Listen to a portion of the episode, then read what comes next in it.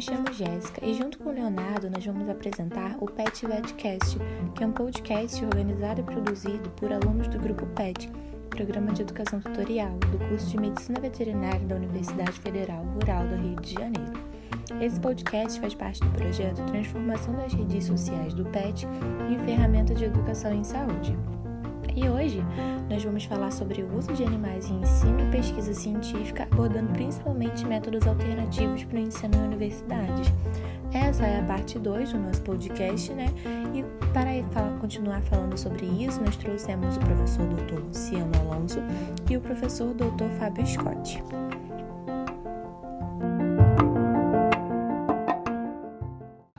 A gente está falando bastante sobre a Lei Auroca, ainda em relação a esta lei, né, a lei Auroca, há uma determinação para que haja fiscalização do andamento de atividades práticas de estudo e uso experimental na pesquisa.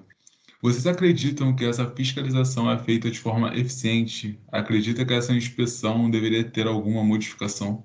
É, eu acho que a gente está num, num processo de mudança de cultura, de mudança de pensamento, como o Fábio colocou. Isso leva um tempo. Então, desde a instalação das CEUs na universidade até hoje, a gente está num momento ainda dos pesquisadores estarem pegando a manha de submeter os projetos às CEUs e atenderem os retornos que a CEUA devolve o projeto pedindo adequações, solicitando esclarecimentos, porque todos os protocolos eles são previstos na legislação projeto do pesquisador, da pesquisadora, ele tem que estar tá atendendo à legislação naquela espécie específica que o pesquisador está apresentando a proposta de investigação. Acho que a gente gastou um bom tempo aí tendo essa sincronização dos procedimentos burocráticos de submissão de um projeto às CEUs e das próprias CEUs estarem se organizando para atenderem a tempo né, os protocolos que são, são feitos aí cada vez mais pelos pesquisadores. Eu percebo que num primeiro momento por debate de colegiados que a gente participou na universidade, eu no ICBS no caso, a gente percebe num primeiro momento um estranhamento muito grande dos pesquisadores em relação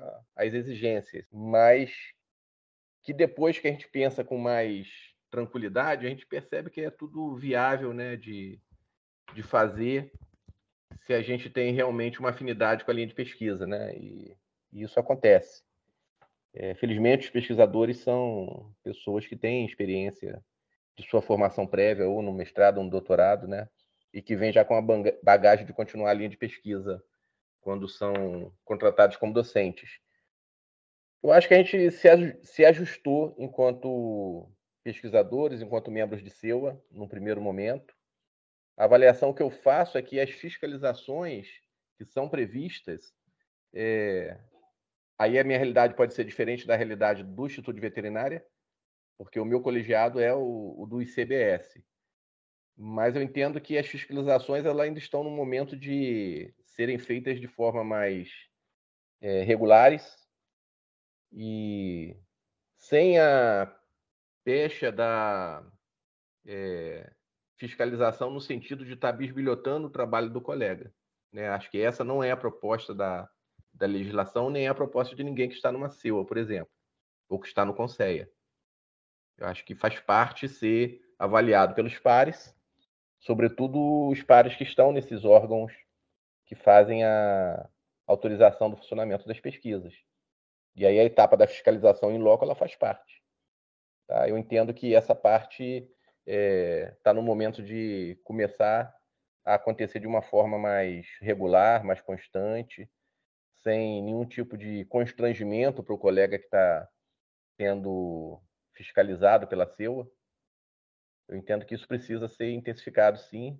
Né? Não sei se a dinâmica na, no Instituto de Veterinária está diferente, eu realmente não, não sei dizer, mas eu entendo que precisa acontecer as fiscalizações, sim. Eu acho que o intercâmbio entre o pesquisador na ponta e o colega que está na CEUA ele é, é importante exatamente para poder profissionalizar, para poder dar cada vez mais segurança para o próprio pesquisador no sentido de trabalhar dentro de todas as prerrogativas que no final favorece os seus resultados, favorece a possibilidade de publicação em boas revistas.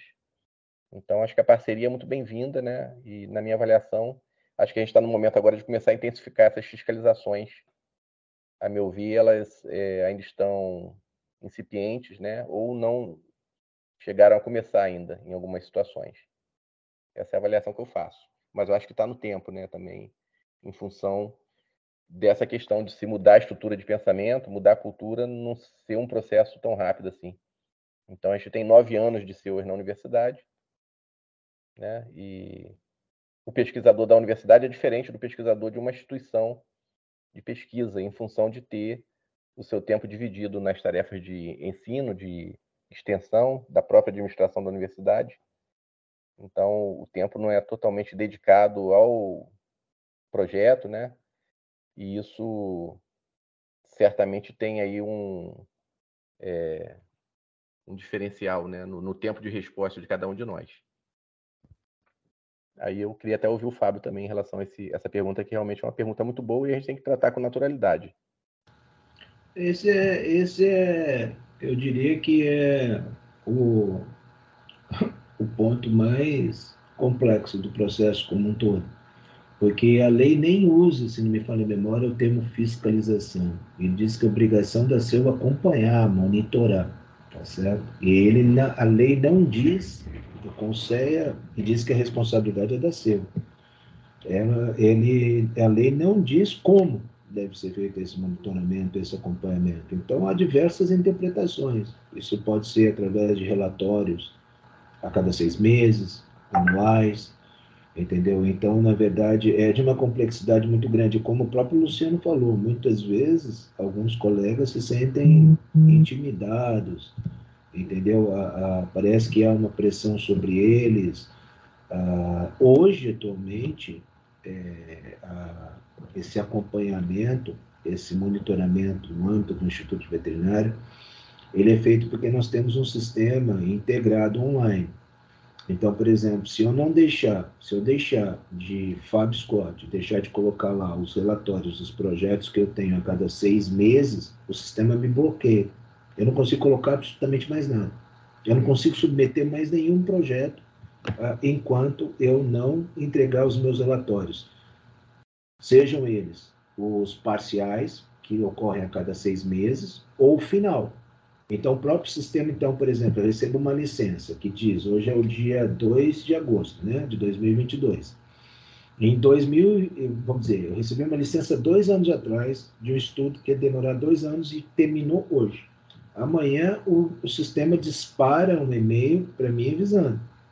Você tem um prazo de X dias para entregar seu relatório final.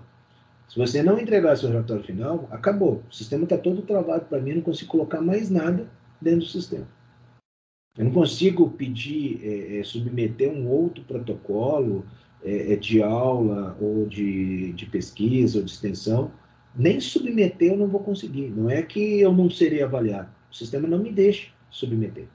Então, esse é o modelo vigente que o Instituto de Veterinária usa atualmente. Se ocorrer alguma denúncia, tá certo? Aí, é, é, internamente, a CEO vai ter que avaliar fisicamente é, é o que está acontecendo, tá certo? Agora, nós estamos em discussão e aí tentando buscar, através da experiência até de outras selas, uh, que são mais antigas do que a nossa, é, como realizar uh, uh, o monitoramento, o acompanhamento presencial.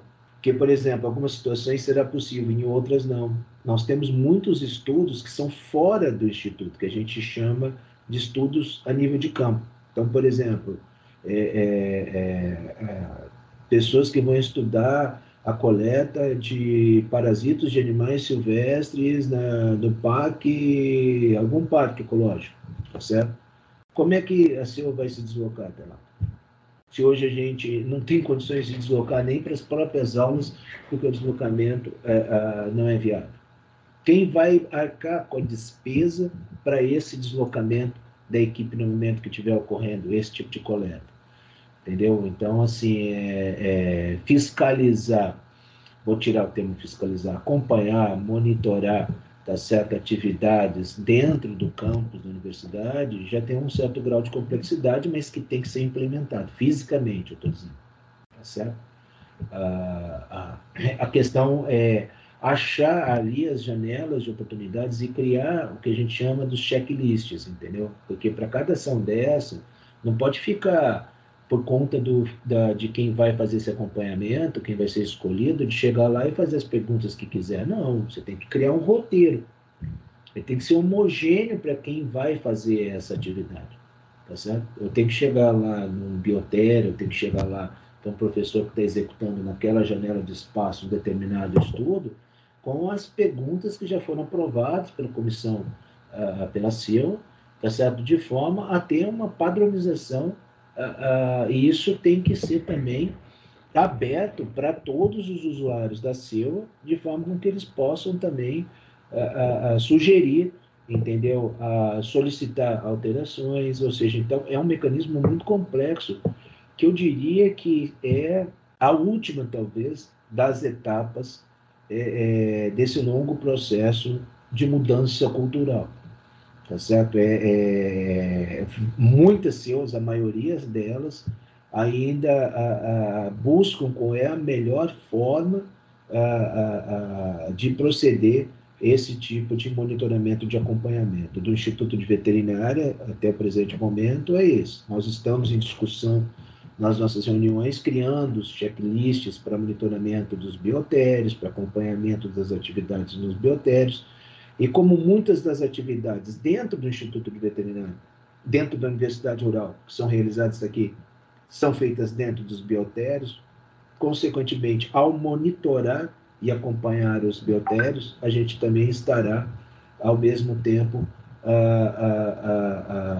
dando a oportunidade aos membros da CEUA de realizar o acompanhamento de estudos que estarão sendo conduzidos nesses biotérios em determinados momentos, entendeu? Esse é o passo, vamos dizer, o grande desafio nosso para, eu diria, os próximos de 12 a 24 meses. Que a parte burocrática em si, a parte da submissão dos processos, das avaliações dos processos, dos relatórios, das finalizações, estão muito bem encaminhados. Cada CEO optou por um modelo é, é, é, de acompanhamento, tá certo? Mas é, todas têm que seguir praticamente é, é, um fluxograma muito parecido diante das normativas do Conselho Nacional de Experimentação Animal. Então, com isso, há, obviamente, essa, esse grande desafio que é a implementação do acompanhamento agora presencial, vamos colocar dessa forma. Né, Luciano? Acho que agora é a, a, a, a, barreira, não diria final, porque nunca tem um final, mas uma barreira é, é, posta à frente das comissões de éticas da Universidade Oral, mas não é só da Rural, tá certo? É de muitas outras comissões de éticas pelo Brasil. Eu acho que em relação a esse tema, eu acho que é, é basicamente e a questão de aprimoramento, todo o processo ele constantemente está e deve estar em aprimoramento. Não tem nada que não possa ser aprimorado, que não possa ser melhorado. Então, assim, mesmo a parte burocrática, a gente vive também trocando ideias e mudando, entendeu as coisas? Ah, ah, porque é, tudo que fica parado por muito tempo, ou sem mudanças, ou sem aprimoramentos, entendeu? E outra coisa, por que, que a gente tem que ter medo de aprimorar? Tá certo? Agora, não podem haver também mudanças muito, muito grandes de uma hora para outra, porque isso causa uma instabilidade gigante a todo o sistema, entendeu? Então é um processo gradual e eu diria que a importância de ser gradual é para causar essa questão da mudança cultural. Tá certo? Tem que ser uma coisa que vai entrando, vai permeando, vai impregnando, entendeu? Vai, é, é, é, é, vai educando a todos nós e criando a, a, a, uma nova forma de pensar e de agir em relação a essa questão da utilização dos animais no ensino, na pesquisa e na extensão. Isso, para mim, é fundamental. A minha preocupação maior eu me preocupo muito com o momento de agora, com os próximos meses, com os próximos anos, mas eu diria que a minha preocupação maior é a longo prazo. São os professores que virão de, depois de mim, do Luciano, que já vão entrar na universidade com uma nova visão, com uma nova, com um novo conceito enraizado, porque fizeram disciplinas de bioética, de bem-estar, tá certo? De bioterismo, que é uma coisa que, por exemplo, a mudança curricular da medicina veterinária vai oferecer como obrigatória, a, a, a, se, eu não, se eu não estiver equivocado. Então, essas pessoas, essa nova geração, entendeu? Vai vir muito numa pegada muito mais, mais, mais forte é, para essa questão. Entendeu? Isso que eu acho que é. Aí essas mudanças, ela vem, elas vêm realmente para ficar. Elas vêm para permanecer, entendeu? Por um longo período de tempo até que resolvam que é hora de mudar novamente e aí muda tudo de novo para um outro patamar. Entendeu? Quem sabe um dia a gente vai chegar tipo num cenário de, de jornada nas estrelas, né, que não precisamos mais usar animal em absolutamente nenhum tipo de experimentação. Vai ter lá um sensorzinho, um microchip, que você bota uma coisa ali na gotinha no computador, diz funcionou, não funcionou, isso é assim. Talvez a gente chegue. Nós não vamos ver, provavelmente. Já tem algumas situações dessas acontecendo, é, é, mas ainda de uma forma bastante é, incipiente. Né? E um outro fato, até que não é essa questão da fiscalização, mas que me passou na memória, a experimentação animal cada vez vai ficar mais cara. Mais cara. A utilização de animais em experimentação, no ensino, vão ser tantas barreiras, entendeu? Que aí já começa quase é, é, é, não valer mais a pena, uh, e aí começa a ser obrigatório a busca de métodos alternativos não só pelo fato da questão do bem-estar dos animais, mas também por uma questão econômica. Já é assim na Europa e nos Estados Unidos, principalmente na Europa. Fazer pesquisa com animal, experimentação animal na Europa, é algo muito, mas muito oneroso. Entendeu? Então, assim, é, é, é, são fatores que vão obrigatoriamente encaminhar as coisas pela busca de outros métodos que também sejam efetivos e que atendam às demandas, às diferentes demandas que, que se fazem presentes na questão da utilização dos animais. Não sei o que o Luciano pensa, assim, ele já falou a colocação, mas também quiser complementar, entendeu? É um desafio, é um desafio. Mas eu acho, volto a repetir, que a gente fez bons progressos de 2013 para cá tá certo? É, é, a coisa vem caminhando, há desafios, há gargalos, mas é, essa luta, ela, ela chegou para ficar e não tem retorno. Eu concordo, eu, Fábio, eu concordo com a sua avaliação. É, nossa, eu achei incrível, realmente. É, professor, agora, né, falando em relação à nossa universidade, nós já comentamos aqui, né, sobre a limitação financeira e que também essa parte cultural ela está sendo desenvolvida ainda, né? Mas vocês acreditam que tem uma resistência dos institutos, assim, daqui da Rural, para a produção de métodos alternativos? E, assim, depois que foi sancionada a Lei Arouca, existiram é, grandes mudanças nos laboratórios daqui da Rural? E, assim, como que, quais foram as mudanças no laboratório que tiveram após a sanção da, da lei? Não, eu acho que resistência nos institutos ela aconteceu num primeiro momento da própria Lei Aruca, né? Quando ela se colocou Sim. como uma realidade aí a ser enfrentada, né? Então quebrou, né, a zona de conforto de quem estava fazendo ciência utilizando animais. Eu acho que esse momento ele foi superado com o próprio desenvolvimento, né, da história nesses anos aí. Eu não vejo hoje que exista resistência em relação à questão dos métodos alternativos. Eu acho que faltam é, métodos alternativos para a gente poder é, utilizar nas diferentes demandas de ensino, de pesquisa, né? Então, por isso, naquela minha fala, eu disse da importância de ter fomento do desenvolvimento de métodos. Bolsas de iniciação científica com essa temática, editais específicos para custear linhas de pesquisa que gerem métodos alternativos.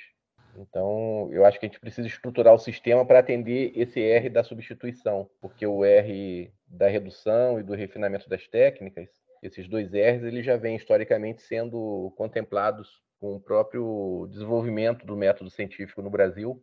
É, em que pese todas as dificuldades históricas nossas de custeio, né, de recursos, como o Fábio colocou também, de uma forma muito assimétrica com o que é realizado nos Estados Unidos, na, na Europa, no Japão, por exemplo, hoje na China também. Então, acho que o nosso patamar de país periférico ele coloca desafios aí muito grandes para a gente, mas que eu acho que hoje a barreira já não é mais de questões subjetivas do pesquisador, do professor em relação a utilizar o método alternativo.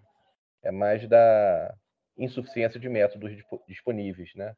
Acho que a gente superou de uma forma importante essa etapa da resistência pela resistência, né? Acho que a gente hoje está numa questão mais objetiva de ter ou não ter o método. E uma vez tendo, a gente aplica. Não tem, eu não vejo mais essa preocupação de uma resistência irracional, né, em relação a, a essa questão. Mas é o desafio é esse, né? Acho que a gente está aí para trilhar essa estrada e é muito importante a gente pressionar sempre, né, os nossos governantes para liberarem os recursos contingenciados aí para as universidades, para as agências de fomento. Precisa ter verbas na FAPERJ, aqui no, no nosso caso do Rio de Janeiro, né? Precisamos de verba no CNPq, enfim, é um desafio que a sociedade tem que enfrentar, não somente nós da comunidade acadêmica, mas é, nosso futuro depende né, desse esforço e desse reconhecimento de toda a sociedade em relação a tudo que a universidade e a ciência consegue responder nos momentos críticos, como foi a própria pandemia, né? Como a universidade e as instituições de pesquisa no Brasil responderam bem a esse desafio que foi mundial. Então nós temos uma ciência aí de primeiro mundo, né? Na capacidade de resposta na pandemia. E acho que a gente precisa né, ter aí a, a possibilidade de ter o, o retorno da sociedade, que é o apoio necessário para que os investimentos voltem para a ciência e para a tecnologia no país. Tudo que é novo, Jéssica, tudo que é novo, dá medo. Eu não, eu não sei se a palavra certa é resistência, entendeu? É, tudo que é novo sempre traz a, a, a, aquele, né, aquela ah, e aí, como é que fica? Será que nós vamos conseguir? Será que não vamos conseguir? Então, assim, é, é, eu mesmo coloquei lá no início da minha fala que eu fiquei extremamente assustado quando eu vi a Lei Aruca pela primeira vez. Tá fiquei assustado mesmo. Ah, mas, assim, a, a, a, gente tem que entender que a gente tem que compreender, avaliar, planejar e buscar a, as formas de se adequar a essas situações que vão sendo colocadas. Tá certo? Então, assim, mudou alguma coisa dentro dos biotérios? Aí, quando você usa a expressão laboratório, eu vou pensar biotérios, né? Porque, pela legislação, se eu vou botar um animal dentro de uma sala para durante 24 horas para fazer qualquer tipo de procedimento, avaliação, estudo, aquilo ali recebe o nome de biotério. Tá certo? Ele pode ser um biotério experimental, ele pode ser um, um um biotério de manutenção, ele pode ser um biotério de reprodução, de criação. Tá certo? Então, assim, é, é, é mudou a, a, algumas coisas nos biotérios que estão relacionados ao Instituto de Veterinária, e eu penso que também em relação à da universidade, eu acho que mudou. Mudou várias coisas, até sobre de forma positiva, tá certo? Sempre para melhor. Tem muita coisa ainda para melhorar? Tem muita coisa para melhorar. Muitas das vezes a limitação é é, é fundamentalmente a questão do recurso financeiro, tá certo? É, é que é imposto uh, diante de todo o cenário que vem se arrastando por anos e anos. Então, uh, as demandas são criadas pela legislação, mas ao mesmo tempo, tá certo? Não são criados os subsídios necessários para que a gente consiga atender as demandas criadas. Algumas demandas que foram criadas, tá certo? Que estão já na lei, elas podem ser sanadas com coisas simples que nós podemos resolver ali no dia a dia. Tá certo? Agora, em algumas outras situações, que são demandas estruturais, reformas de ambientes, é, é, readaptação, por quê? O Conceia, ele vem é, criando os capítulos do, do, não é manual, é, do Guia Brasileiro de Manutenção, e utilização de animais no ensino, na pesquisa e na extensão. E neste guia você tem capítulos, capítulos para cães e felinos, para caninos e felinos, é, capítulo para primatas não humanos, capítulos para roedores. E ali você tem uma série de, de, de, indicações de como você tem que manter os animais nesse ambiente, qual é o tamanho, por exemplo, de uma baia de um cachorro para comportar um cão.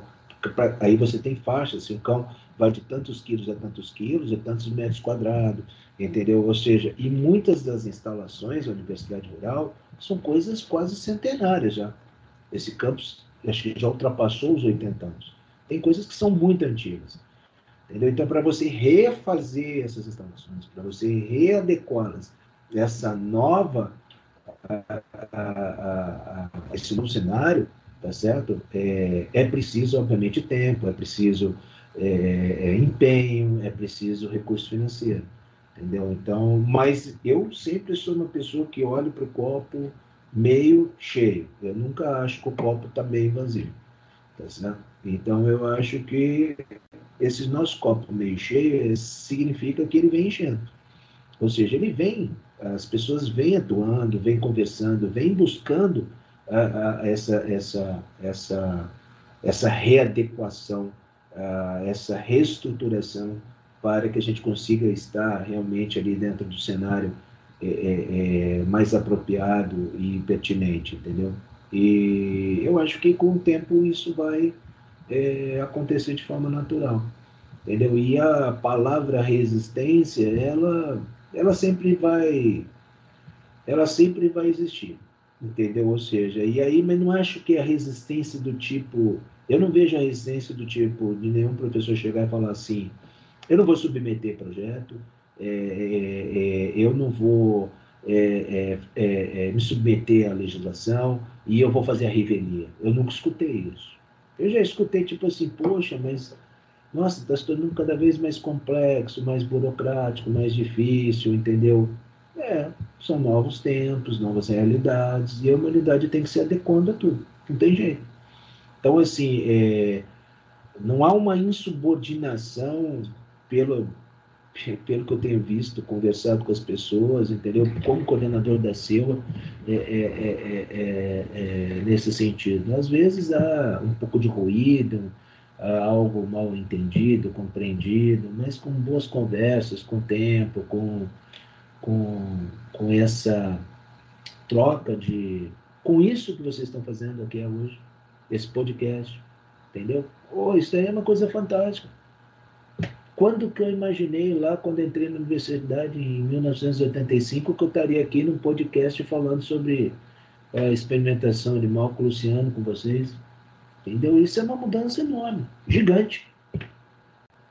Gigante.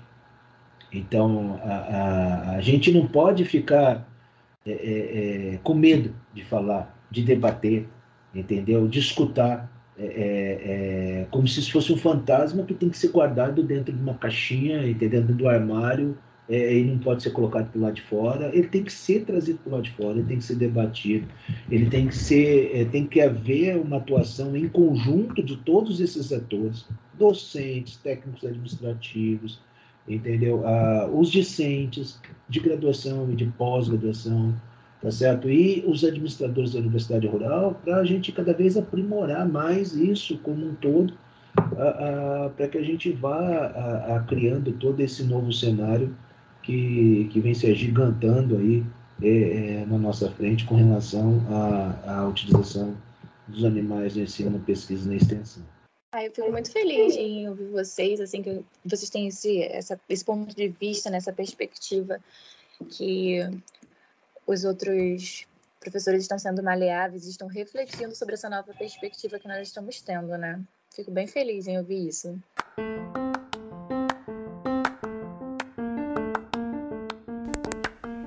Então é isso, pessoal. Os ouvintes, não se esqueçam de nos seguir nas nossas páginas, petmedvet.ufrrj no Instagram e Pet Medicina Veterinária no Facebook. Além de seguir nosso podcast para ficar ligado nos próximos episódios, principalmente porque nós teremos a parte 3 desse assunto. Um grande abraço e nos encontramos nos próximos episódios.